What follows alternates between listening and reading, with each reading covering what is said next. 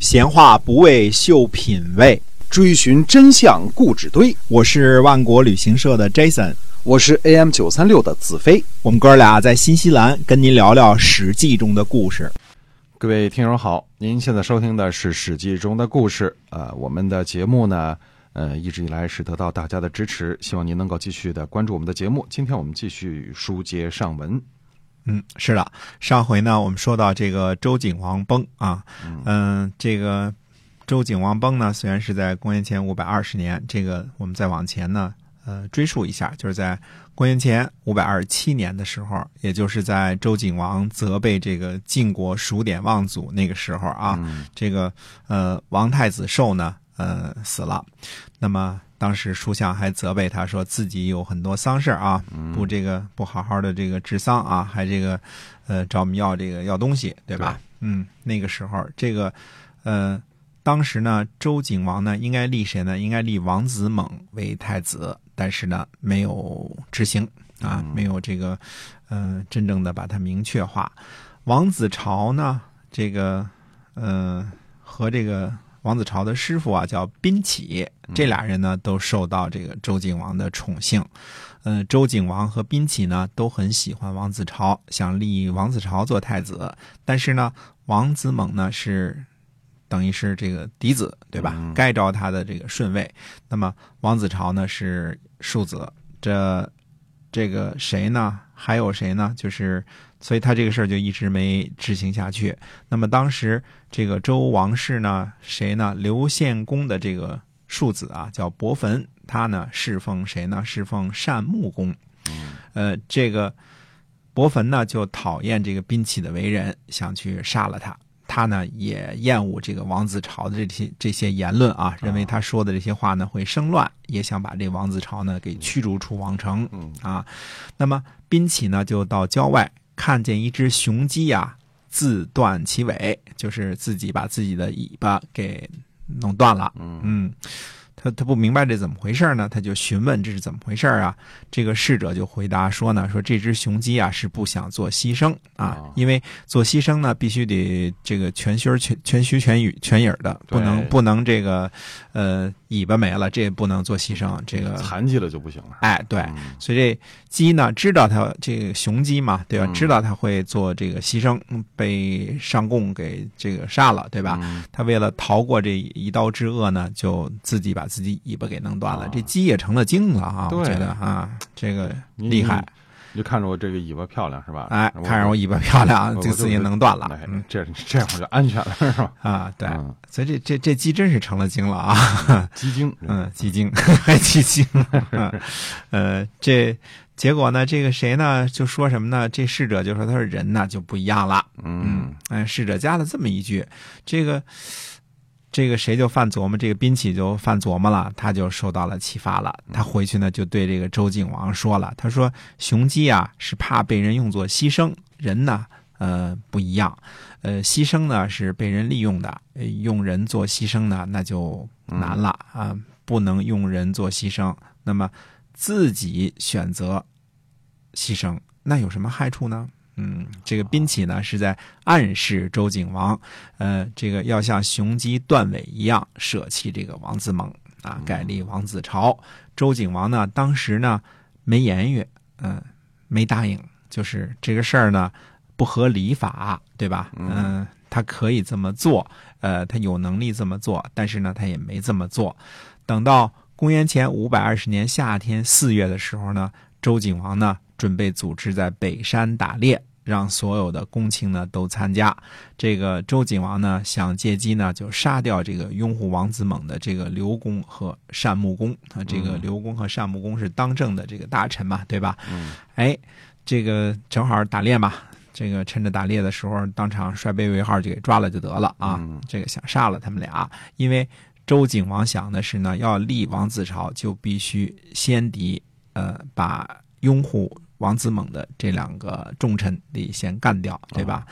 哎，结果呢，没等这个计划实施，四月十八呢，周景王突然心脏病发作，可能是啊，没写心脏病发作，但突然暴病而亡，驾崩了。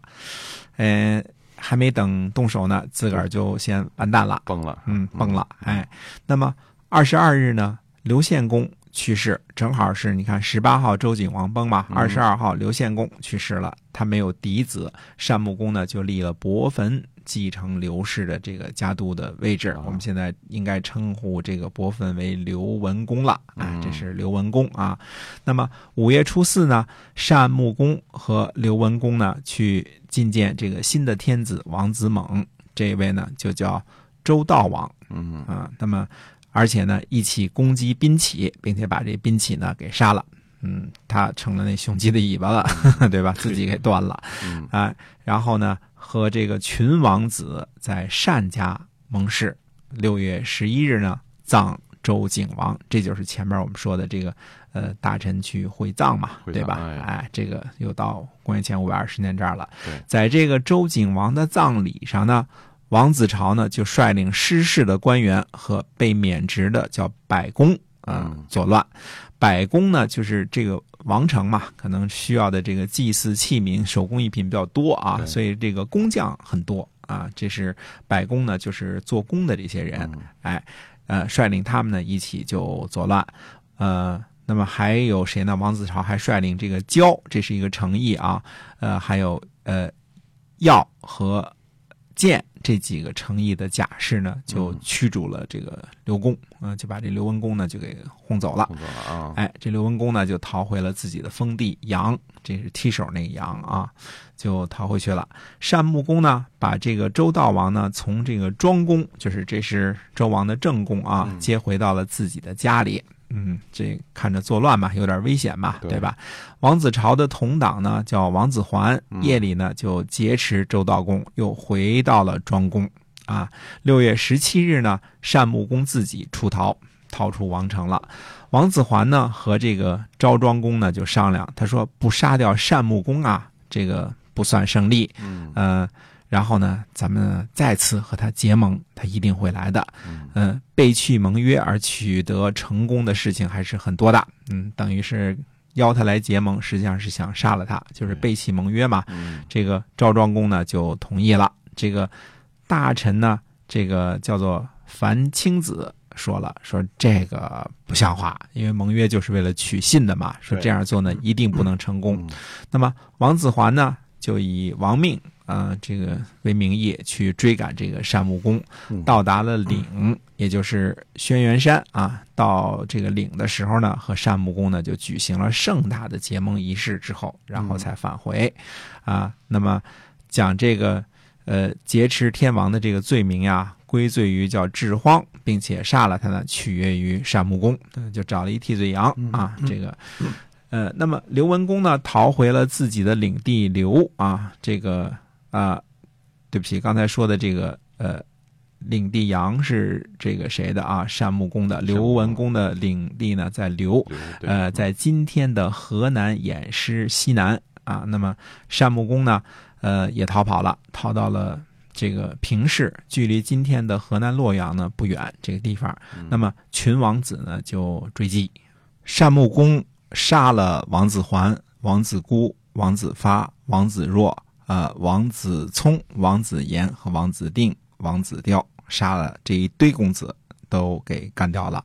那么，嗯，王子朝呢就逃跑去了京。六月二十号呢，现在这个这个王军呐，这个王城的军队呢，还在这个，呃，还在这个单穆公的手里嘛，对吧？六月二十号呢，王军呢就讨伐京。啊，这个京呢，就是王子王子朝逃跑的那个地方。这个京人呢就跑了，啊，跑了之后呢，刘公呢就进入到王城。二十五日呢，呃，这个叫做巩简公在京呢战败。二十九日呢，甘平公也战败了。嗯，呃，王子朝的这个军队的战斗力还是很强的啊。这个，呃，查看一下这个王子朝之乱的这个起因呢。这个就发现呢，其实维系这个封建继承关系的这个宗法制度啊，呃，还是有这个不完美的地方。虽然说已经已经挺挺好了啊，还是有不完美的地方。这个继承顺位的这个最大的原则呢，就是原则一：第一 priority 是立嫡不立庶，对吧？第二是立长不立幼，对吧？在这两个大原则之下呢，还有一个原则就是立贤。哪个贤贤能，哎，嗯就立他。可是，呃，大家仔细想想就知道了，其实立嫡不立庶这个最重要的宗法原则，其实本身未必就是对的，对吧？我们说这个。正夫人是明媒正娶，对吧？世家联姻啊，通常都是门当户对的，对吧？呃，有可能设立这个规则的人呢，可能有这种观察啊，这个概率高一点，这样的这个婚姻的儿子呢，有本事的概率可能比较大，对吧？可是到了春秋晚期的时候呢，社会已经这个发展变化很多了，对吧？财产和人民的数量呢，大幅度的增加了，呃，文化事业呢迅速发展，各种竞争呢也日益激烈，对吧？中原诸侯呢，这个呃又发展壮大，同时呢，这个有各种矛盾、各种冲突啊。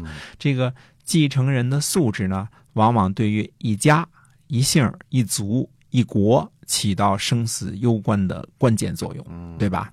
这个庶子呢，未必不如嫡子。嗯、这个呃，很多实例也可以说明这点啊。这个远的不说，就说这个鲁国的这个叔孙昭子、叔孙若啊，他就是个庶子，对吧？在两个嫡子先后在内乱当中呢被杀了，可是谁又能说叔孙若这个嫡子他不及死去的那两个这这个庶子啊，不及死去的那两个嫡子呢？对，呃，当然因为被杀了，两个嫡子被杀了也不知道怎么样，但是至少不像叔孙弱这个能够在这个动乱当中活下来，而且把权掌得很好，让叔孙家呢再次这个发扬光大啊。嗯那么，呃，这个这个庶子叔孙弱就稳定住了叔孙家的家业和地位。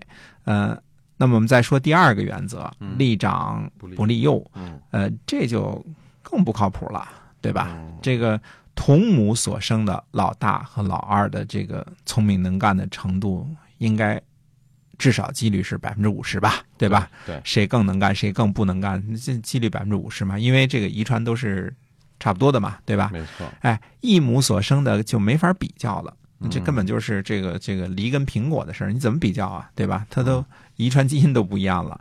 你说像齐桓公那样没有嫡子，都是庶子，这些庶子呢就都会想，为什么自己没有继承权呢？嗯因为严格意义上讲，他们的生母不同，其实连大小都没得论了，对吧？嗯他又不是同一家的老大比老二大，是吧？对这个这个这都没得论，那这就导致了齐桓公之后呢，兄弟间几十年的这个残酷的杀伐恶斗啊，愣是把这个曾经是这个诸侯霸主的这个齐国呢，这个降了一级啊，降成一个中等诸侯了，呃。而且不得不承认，这个晋国的霸主，对吧？齐国本来是最早的霸主。哎，对的。